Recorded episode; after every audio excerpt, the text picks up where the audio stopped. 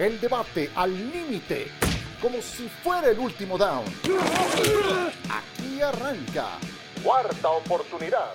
Hola, ¿cómo están? Bienvenidos a esta nueva emisión de Cuarta Oportunidad. Estamos iniciando el mes de diciembre, es el mes de los campeones y un gusto saludar a mis compañeros el día de hoy. Sergio, ¿cómo estás? Hola, ¿todo bien? Ciro, caballeros, un gusto como siempre, será un gran fin de semana, vamos a platicarlo. ¿Cómo estás, Miguel Pasquel? Bienvenido. Ciro, compañeros, muy bien, muchas gracias. Como dice Sergio, gran fin de semana que nos espera, empezando este jueves por la noche, ¿no? Los Cowboys tratando de mantener ese liderato en el este de la Nacional, mientras que los Saints van en picada y muy probablemente no contarán con Alvin Kamara. Ramiro Pruneda, ¿cómo andas? ¿Qué dices? Ciro, compañeros, igual un gusto de estar aquí con ustedes y como bien lo dice, entramos a la recta final de lo que viene en esta temporada y un muy buen Monday Night Football que vamos a tener. Ya nos platicará John qué es lo que va a pasar. Pues eh, ya que lo mencionas y ya que ESPN tiene el mejor juego de la jornada, que es precisamente ese New England visitando a los Bills de Buffalo, vamos a saludar a John Sutcliffe, a quien le damos la bienvenida de nueva cuenta, cuarta oportunidad. John, ¿cómo andas?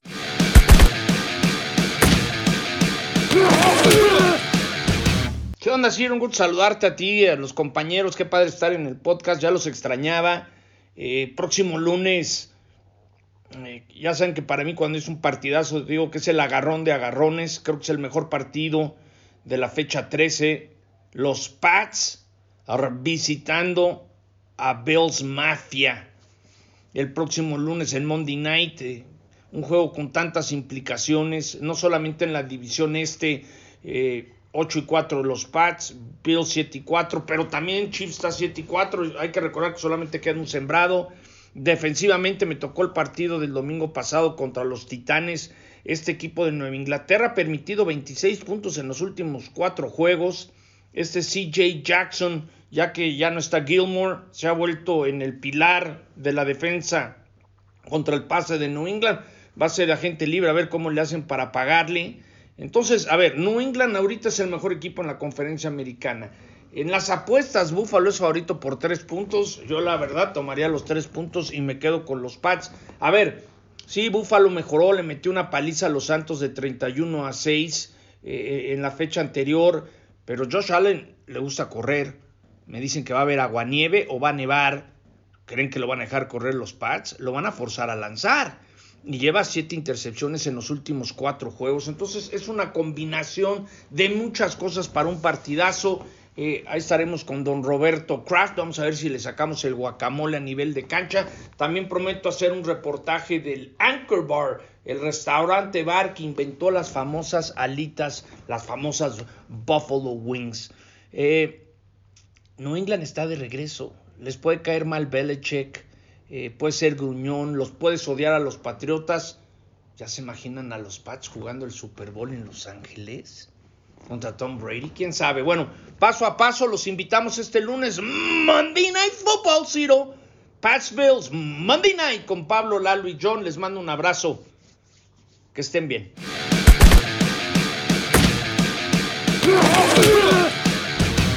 Muchas gracias, John. Estaremos eh, muy pendientes de la transmisión. Desde luego, NFL Live, una hora antes de entregar la transmisión para Pablo Viruega, para Eduardo Varela y el propio John, que estará a nivel de cancha. Juegazo, de verdad. Hace tiempo que no veíamos algo semejante en la división este de la conferencia americana. Yo firmo debajo de lo que dijo John. Me parece es uno de los grandes trabajos de la carrera de Bill Belichick. Vamos viendo, porque entramos al mes de diciembre, pero llegan enrachados a este duelo contra Búfalo. Yo creo que nadie hubiera imaginado que iban a llegar los Patriots como líderes divisionales al primero de los dos enfrentamientos contra los Bills de Búfalo. ¿Qué ha hecho bien Patriotas hasta estas alturas, Sergio? De acuerdo, Ciro. Y sobre todo después de que eh, hace mes y medio tuvieran un récord tan malo eh, que dejaba tantas dudas que levantaba todavía más cuestionamientos en torno a Bill Belichick.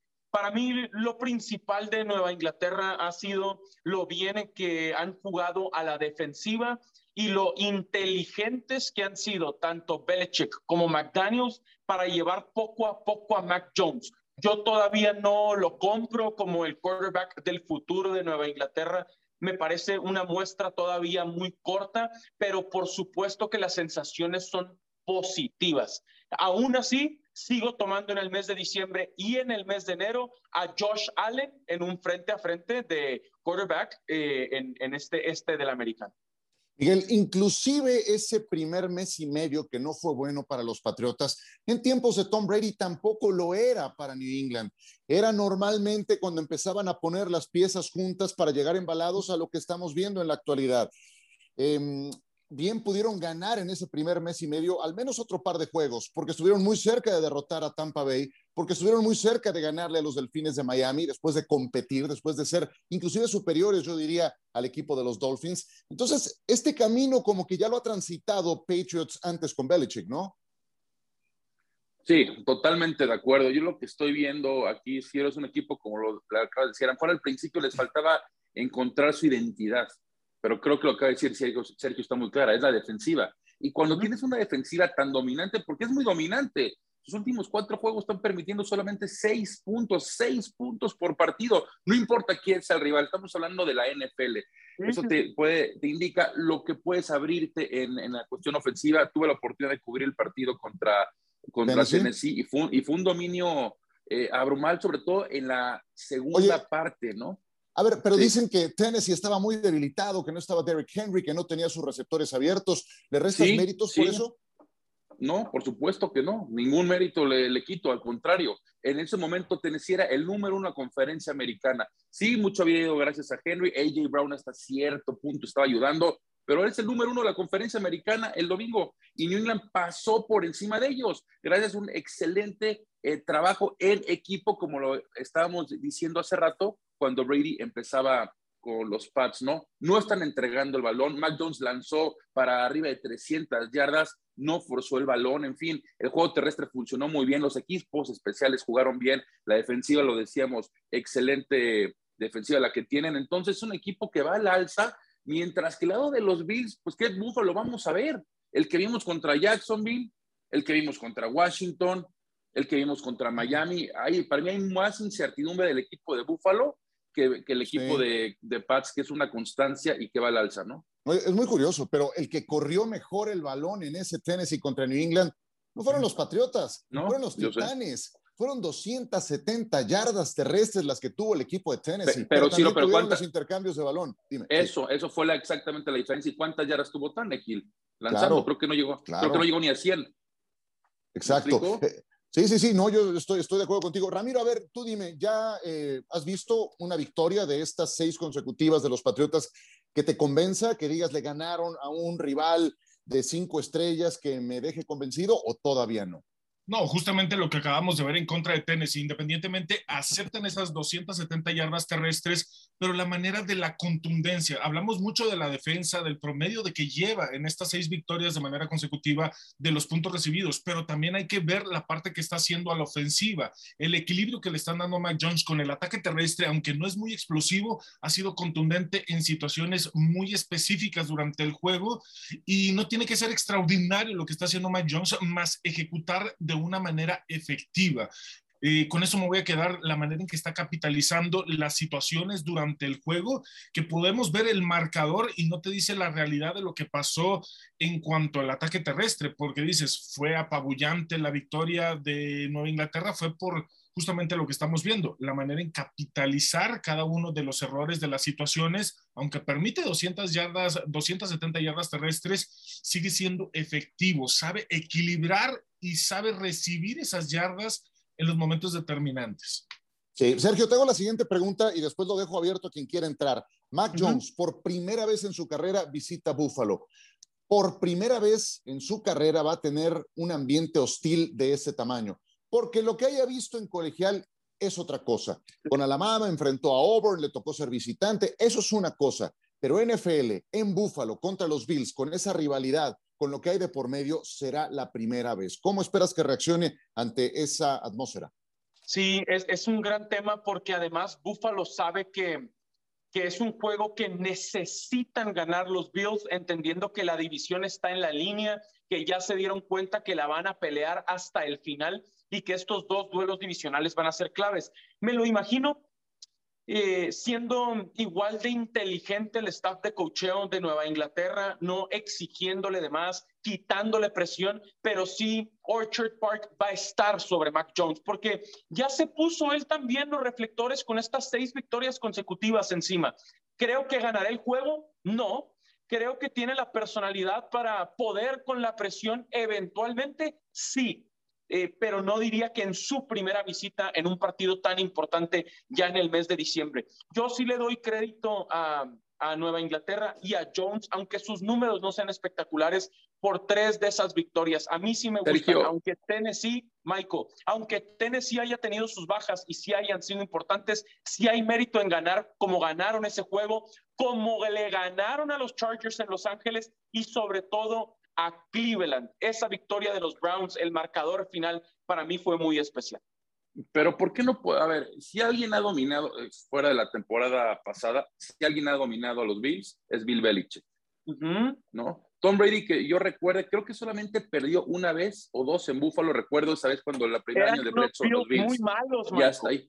No, pero, pero Sergio, ¿pero qué, qué Buffalo vamos a ver? Es que esa es la incógnita. Búfalo, no ha pues, enfrentado, Búfalo no ha enfrentado una defensiva ni cerca de haber enfrentado una defensiva tan sólida como la que va a haber el, el lunes. ¿no? lo, que, lo, que, dice John es de que se espera nieve, ¿eh? y si se espera nieve, eh, no es el búfalo que, que, conocemos. Fíjate que platicaba con un familiar que es muy, este, muy cercano a mí y es fanático de los Bills. Y me dice, es que Búfalo, el equipo de Búfalo está hecho para jugar en domo. Cuando lo sacas eh, al frío, te das cuenta como Indianapolis pasó encima de ellos, Jonathan Taylor corrió creo que arriba de 150 yardas, y sí, y lo vimos la, semana pasada en Nueva Orleans, un equipazo cuando juegan en domo, en una temperatura donde pueda sacar el juego, el, juego, el juego profundo, pero si lo vemos, Búfalo, hablo del equipo de esta, de esta temporada, ¿no? No sé qué, no tiene juego terrestre Búfalo, ¿estamos de acuerdo? No existe el juego terrestre. Entonces, ¿el resultado de este juego depende de lo que haga o deje de hacer Búfalo? ¿Ese es a lo que te estás refiriendo? Sí, claro, por supuesto, porque yo creo que la yo, creo que la yo creo que la defensiva de New England va a dominar a, la defensiva de Búfalo. Así lo veo. Este equipo de Búfalo, y sí, analizando lo que me dijeron, no es un equipo que esté para jugar en este tipo de clima. Y si, como dijo John, va a estar nevando el, el lunes, Veo difícil. Y, y, Buffalo, y New England tiene un juego terrestre bueno, nada del otro mundo, pero bueno, pero Buffalo no lo tiene. Va a depender del brazo de Josh Allen. Y cuando dependes del clima, perdón, cuando dependes del brazo de Josh Allen en este clima, veo difícil. ¿eh? Es más, esos tres puntos creo que deben para Patriotas. Dale, Ramiro. No, yo justamente lo que estás diciendo, Michael, porque me suena a que el resultado del juego en sí me lo estás dejando completamente a lo que pueda dejar de hacer Búfalo o lo que pueda hacer bien Búfalo por las condiciones climáticas, por todo lo que nos estás mencionando. Pero al contrario, yo creo que este juego, así como lo decía Sergio, eh, yo creo que sí, Mac Jones tiene la capacidad de soportar este juego, sobre todo por con quién está entrenando y el head coach. Justamente te prepara para la presión. No veo más presión que tener a Belichick aquí detrás de ti, con la experiencia que tiene. Ir a Buffalo a un, a un ambiente hostil, con nieve, con esto. Ya estuvo en Cleveland, no le pasó absolutamente nada. Así que yo creo que va a depender más de la madurez, de lo que está haciendo el equipo de Nueva Inglaterra para ganar este juego, más que lo que pudiera ser Buffalo, porque sabemos ahorita las inconsistencias que tiene Buffalo a un equipo de Nueva Inglaterra que va en completo ascenso y más en el mes de diciembre que sabe Belichick cómo dosificar todo ese trabajo. Entonces, es un juego que, como bien dices, ahí sí coincido, los tres puntos deben de ser para Nueva Inglaterra. A mí me encanta esta historia. Yo creo que van a dividir triunfos. No sé, no sé quién vaya a ganar cuál. Se van a enfrentar en un lapso de tres semanas. Eh, yo desde septiembre consideré a Patriotas equipo de postemporada, pero no me lo imaginé como líder divisional, no me lo imaginé ganando la división y si dividen victorias es ventaja para Nueva Inglaterra en ese sentido. Ahora, de lo que decía Miguel, creo entender que te refieres a que los Patriotas van a proponer un duelo físico, un duelo de, mucho, exacto, pero, pero acentuándolo. Y creo que ahí Búfalo tiene una desventaja, porque nos quedamos con la imagen de que, pues sí, Búfalo es un equipo muy físico por su mariscal de campo, pero no es esa la medida cuando lo mires en otros departamentos, sí creo que Buffalo tiene un déficit en, proponer un juego de ese tipo y los Patriotas creo que los pueden meter en un problema en ese sentido. En fin, me parece maravilloso este partido. No sé si tengan algo más de este encuentro, si me quieren decir su favorito de una vez y con eso cerramos antes de ir al siguiente tema y luego una pausa. Sergio, ¿quién gane? Porque Sí, sí veo a Buffalo ganando el juego. Eh, tienen más tiempo jugando eh, para McDermott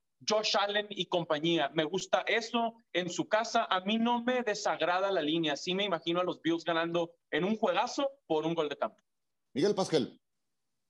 Yo me voy a quedar con los Patriots. Eh, me gusta lo que está haciendo, insisto mucho, a la defensiva. Analizando el juego contra Indianapolis de Buffalo hace un par de semanas, Jonathan Taylor corrió todo lo que quiso. El juego corto, las pases cortos sirvieron con Carson Wentz y compañía. Y creo que va a ser un juego muy similar. ¿No? Y por el lado de Buffalo creo que va a depender del brazo de Josh Allen y no del juego terrestre que no existe en Buffalo. Y cuando eres solamente dimensional una parte es difícil ganar contra un equipo como contra los Pats. Uno y uno estamos. Ramiro, ¿con quién vas? Me voy a quedar con Inglaterra, pero por unas razones muy diferentes a las que menciona Michael, no tanto por la defensiva, sino por la madurez que nos está enseñando Mike Jones, que para mí ya en este momento, perfilándonos al final de la temporada, va a ser el novato del año novato ofensivo del año porque, eh, bueno, viene, viene de ser novato ofensivo del mes. Del mes. Del mes, puras victorias. Y el novato defensivo fue Micah Parsons de los Dallas Cowboys. Yo este se lo voy a dar a Buffalo. Creo que este lo ganan los Bills, pero el siguiente en Foxborough lo va a ganar Nueva Inglaterra y los Patriots van a meterse como campeones divisionales. Así lo veo en lo que considero uno de los mejores trabajos de Bill Belichick desde que empezó como entrenador en jefe con los Patriotas de Nueva Inglaterra. Bueno, a ver, Green Bay, estábamos haciendo el, análisis, lo, lo, comentó creo que Fernando Tirado, sí, fue Fernando Tirado el lunes pasado en NFL Live. ¿Y quién va a ser el MVP de esta temporada? Aaron Rodgers por segunda temporada consecutiva. Pues no suena nada descabellado. ¿O quién, Miguel? Mira, hoy en día me voy a quedar con Tom Brady y todo decir simplemente por el calendario que le queda, Ciro. Está demasiado fácil lo que le queda y no me sorprendería que contra Atlanta, que juega este fin de semana, tenga cuatro o cinco touchdowns y ahí haces la diferencia. Porque tienes a. ¿Quién tienes? A Lamar Jackson en, en la conversación, viene de lanzar, cuatro, intercepciones. Por eso, viene a lanzar. Del americano no hay nadie. Tienes, tienes a Matthew Stafford, que viene a la baja ese equipo, ¿no? Y Matthew Stafford no está jugando bien. Aaron Rodgers, yo creo que va a estar entre Aaron Rodgers y Tom Brady, pero si analizamos el calendario, lo que le queda a Brady creo que se puede despegar con ese partido porque lo puede tener. Ahorita le dio a Fournette el balón cuatro veces cuando claramente pudo haber anotado él. Aunque honestamente no lo veo 100% cómodo. No está Antonio Brown. Antonio Brown todavía se va a perder unas dos semanas mínimo más. Pero analizándolo, creo que puede tener, Ciro, partidos de cuatro touchdowns o un partido de cinco touchdowns y ahí creo que va a ser la diferencia. ¿Alguien se lo daría a Aaron Rodgers? Sí, sí, yo sí, yo sí. El récord, el récord ahora mismo eh, los tiene en la plática del mejor equipo no solo de la Conferencia Nacional, sino obviamente de toda la NFL. Em, cuando no estuvo, se notó su ausencia. Te das cuenta de que por más talento que tuviera alrededor, eh, Jordan Love no pudo ni estuvo cerca realmente en Kansas City, aunque el marcador estuviera ahí, los Chiefs atravesaban por otro momento malamente en la temporada. Eh, yo sí, Ciro, porque sí está claro que, y para mí es eso, y lo hemos puesto sobre la mesa tú y yo varias veces aquí y en NFL Live y en Sports Center. Es cierto en mi cabeza que cuando Aaron Rodgers quiere, Aaron Rodgers puede y tiene muchas ganas de demostrar que se puede ir bien de Green Bay. Para mí se está vendiendo para su próximo equipo en la NFL y me gusta mucho lo que veo de él y de los Packers. Obviamente tiene mucho talento alrededor y quién mejor que él para capitalizar. Yo encuentro muy difícil que pueda hallar Aaron Rodgers una combinación superior a la que hoy tiene en Green Bay para un equipo más competitivo. ¿Qué más puede pedir? Esta defensiva acaba de parar a los Rams, les provocó tres, cuatro eh, intercambios de balón, con todo y que no tienen a Jair Alexander, con todo y que no tienen a Sadarius Smith. Entonces, yo, yo no me extrañaría que terminara dando marcha atrás en esa decisión de irse de Green Bay. Como dice una cosa, dice otra Aaron Rodgers, pero no es descabellado pensar que vuelva a ser el jugador más valioso de la NFL. Yo ya vi a Ramiro Pruneda moviendo la cabeza, diciendo que no, porque él se la va a dar seguramente a alguien de los Cardenales de Arizona. Exactamente, Cal Murray, y ahorita no lo tienen en el Sí, mapa. no ha jugado, lo tienen en el Raz, no- no ha jugado. ha estado ausente durante No ha tres jugado. partidos por lesión.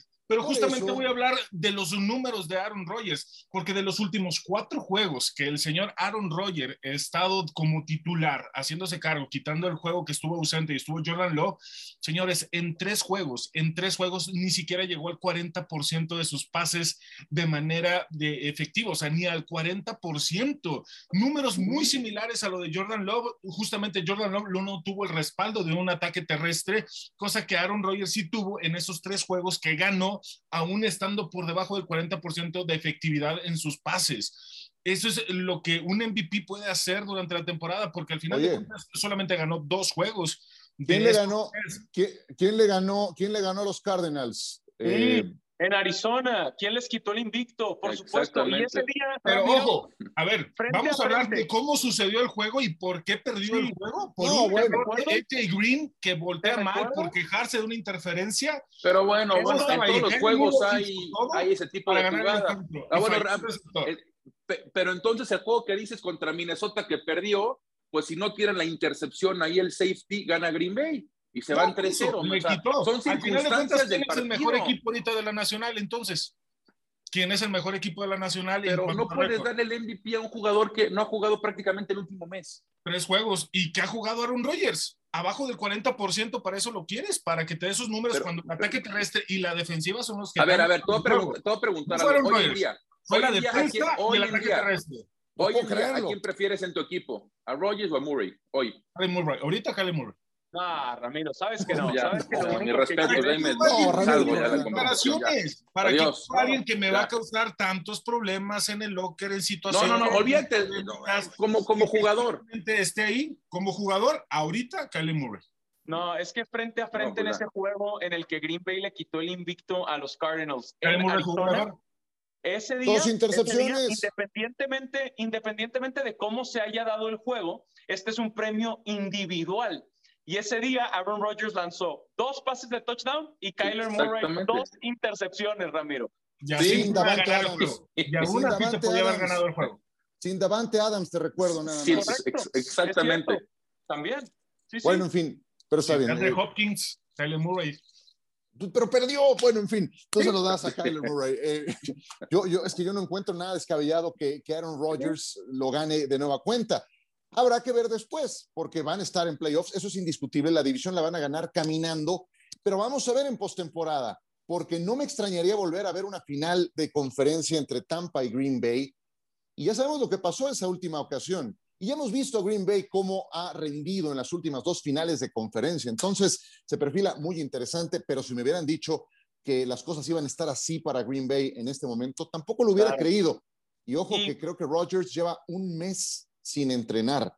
De un acuerdo. mes sin entrenar. Entre las dos semanas que tuvo por COVID, la lesión que trae en el pie, esta semana libre que ha tenido, no ha entrenado en un mes, tal Sí. cual. Entonces, Sí. bueno, Sí, adelante, para, venga. para cerrar el tema de Green Bay, me gusta cómo se le acomoda el calendario esta semana de descanso en este momento y a partir de, de que regresen tras este bye week, hay dos juegos de visita y tres juegos de local donde están invictos. Y una de esas visitas es en Detroit contra los Lions. Me gusta lo que veo para el cierre de temporada también de los Packers. Correcto, pues vámonos a mensajes. Hablamos de algunas otras historias de esta semana 13, la apuesta de la semana, todo esto en cuarta oportunidad.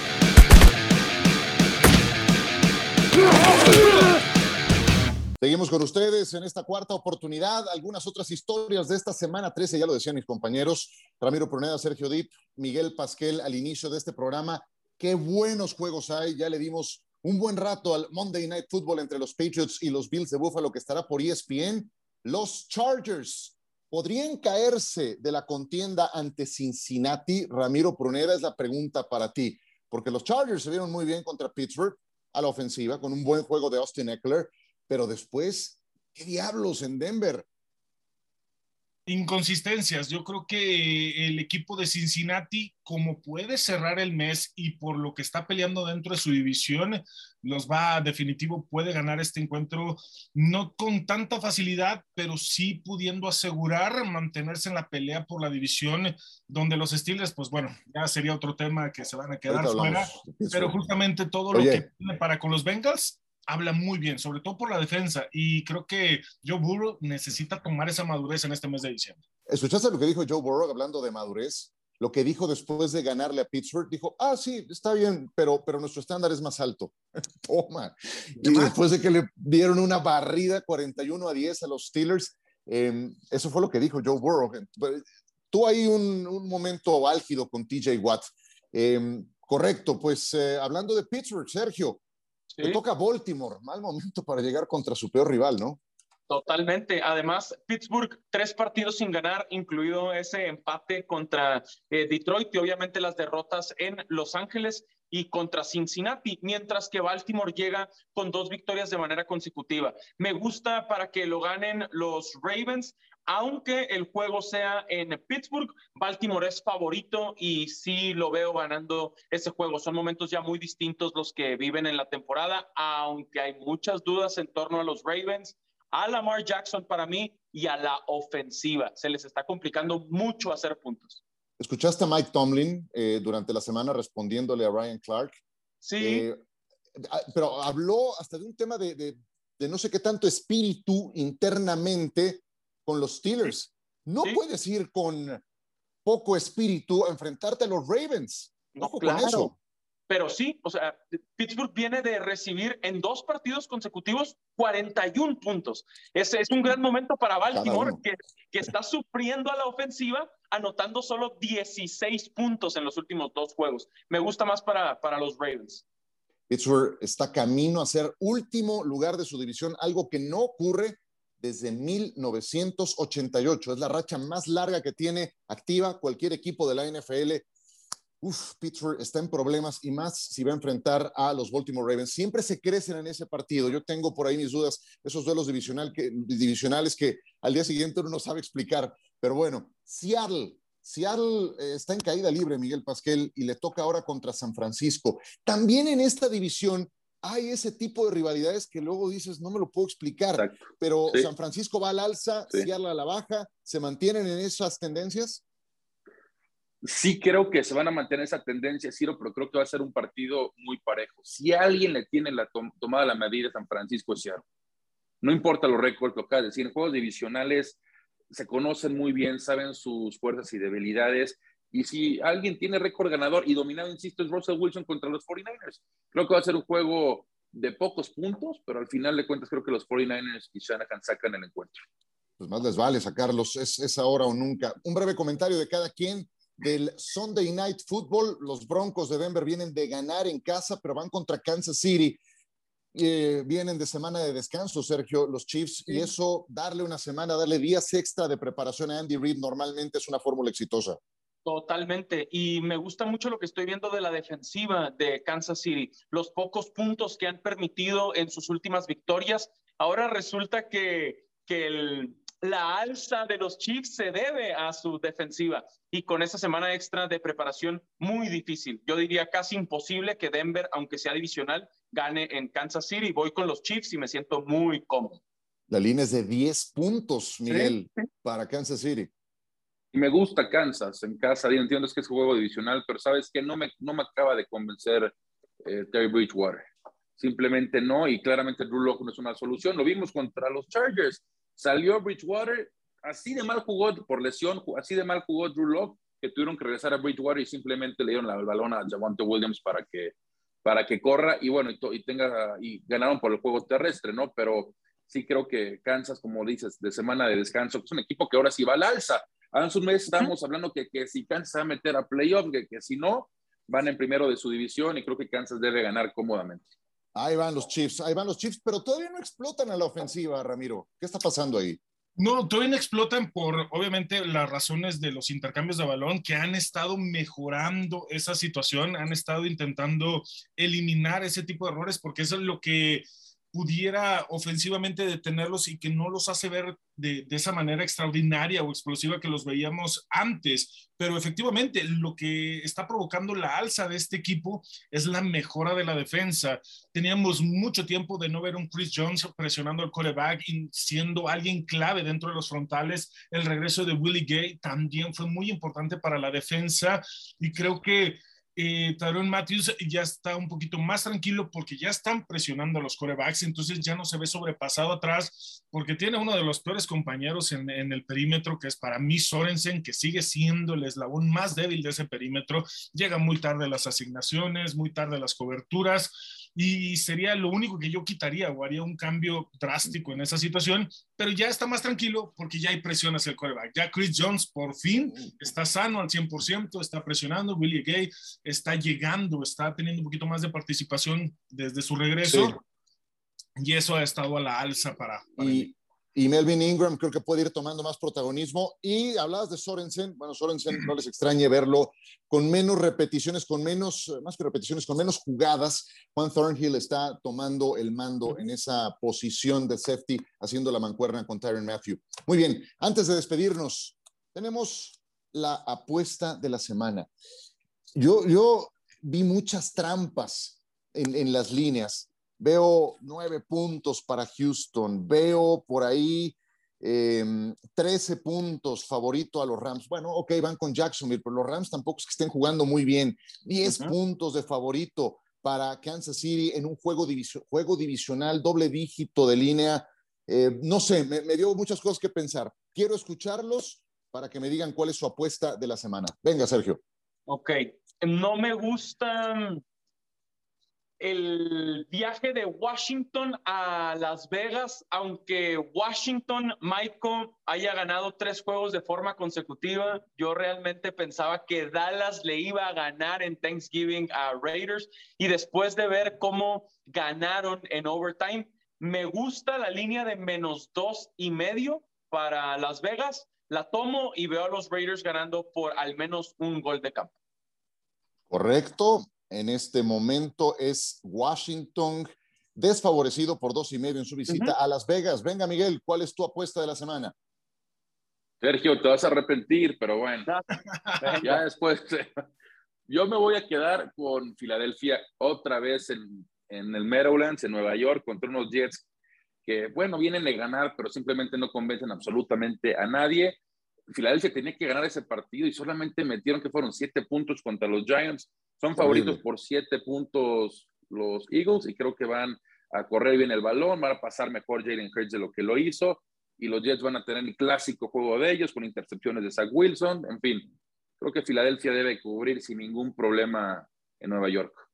Lo de Filadelfia en ese mismo escenario contra los Giants fue simplemente nefasto, nefasto. Tres intercepciones a, a Jalen Hurts. Pero bueno, y, tienen... pero tuvo oportunidad al final, ¿eh? Le tiraron el balón dos veces. No, claro, es que, es que esos son los juegos. A, a, mira, le, le, acaba de pasar a, a, Lamar Jackson, ¿no? Lanzas cuatro intercepciones, ok. Tu defensa te mantiene en el juego, ganas el sí. partido, lo sacas, ok, como sea, lo ganaste. Y aquí tuvo Hurts para ganarlo, contra un mal equipo como los gigantes. Entonces, bueno, en fin, tomamos nota. Venga, Ramiro Pruneda. Yo me quedo con el de Cincinnati, cubriendo la línea sin ningún problema ante los Chargers y sobre mm. todo por justo las declaraciones eh, que dijo Joe Burrow al final de su estándar más alto. Creo que es el momento oportuno para Cincinnati de dar ese golpe de autoridad que se estaba esperando a mitad de la temporada, donde tuvieron esas bajas, donde perdieron juegos que no debieron haber perdido. Es el momento oportuno de poder decir y levantar la mano para ganar la división y poder llegar un poquito más lejos, aunque no vayan a hacer mucho en playoffs, pero van a estar ahí. Así que el de Cincinnati recibiendo los Chargers. Bueno, yo me voy a ir con los gigantes de Nueva York. Es un juego que no vería, honestamente, pero creo que esos cuatro y medio puntos que les dan de ventaja visitando a Miami pueden, pueden funcionarles. Eh, Jason Garrett, el señor Ramiro Pruneda le dio el beso de la muerte hace una, una semana y unos días, más o menos. Y bueno, entonces creo que los gigantes pueden sacar adelante ese compromiso. Le están dando casi cinco puntos de ventaja en su visita a Miami. Yo sé que los Dolphins van jugando poco a poco mejor, pero creo que el juego se puede mantener bajo en puntos y los gigantes con esa línea eh, sacar adelante el resultado con esa ventaja, con esos cuatro o cinco puntos que está dando Las Vegas. Muy bien, señores, ya nos vamos. ¿Algo que quieren agregar, Sergio? Que descansan Packers, Browns, Titans y Panthers. Se les va a extrañar. Son los primeros tres equipos de playoffs, seguramente. Perfecto. Miguel Pasquel, muchas gracias. Gracias, Ciro, compañeros. Y ojo en el este de la Nacional. Ojo a sus Cowboys. Honestamente, yo dije, esa la van a ganar a principios de diciembre. Estamos cerca de principios de diciembre y solamente tienen un juego, dos juegos de ventaja sobre Washington y falta que jueguen dos veces. Algo te dijo Ron Rivera, ¿verdad? Que hoy te tiene tan optimista. No te veía así hace semanas. Pues estoy contento con esa racha de tres seguidos, ¿qué te digo? El nuevo mejor amigo, ¿no? Ron, Rivera, diría John Sutcliffe. Ron Rivera, el nuevo mejor amigo de Miguel Pasquel. Gracias, Ramiro Pruneda. Estoy tranquilo, no va a jugar Cam Newton, así que no hay una farsa que vayamos a ver este fin de semana. Ah, correcto. Lapidario, lapidario desde hace unos días, Ramiro Pruneda con Super Cam. Gracias por sintonizarnos. Que la pasen muy bien, sigan descargando el podcast y hasta la próxima. El debate al límite, como si fuera el último down. Gracias por escuchar. Cuarta oportunidad.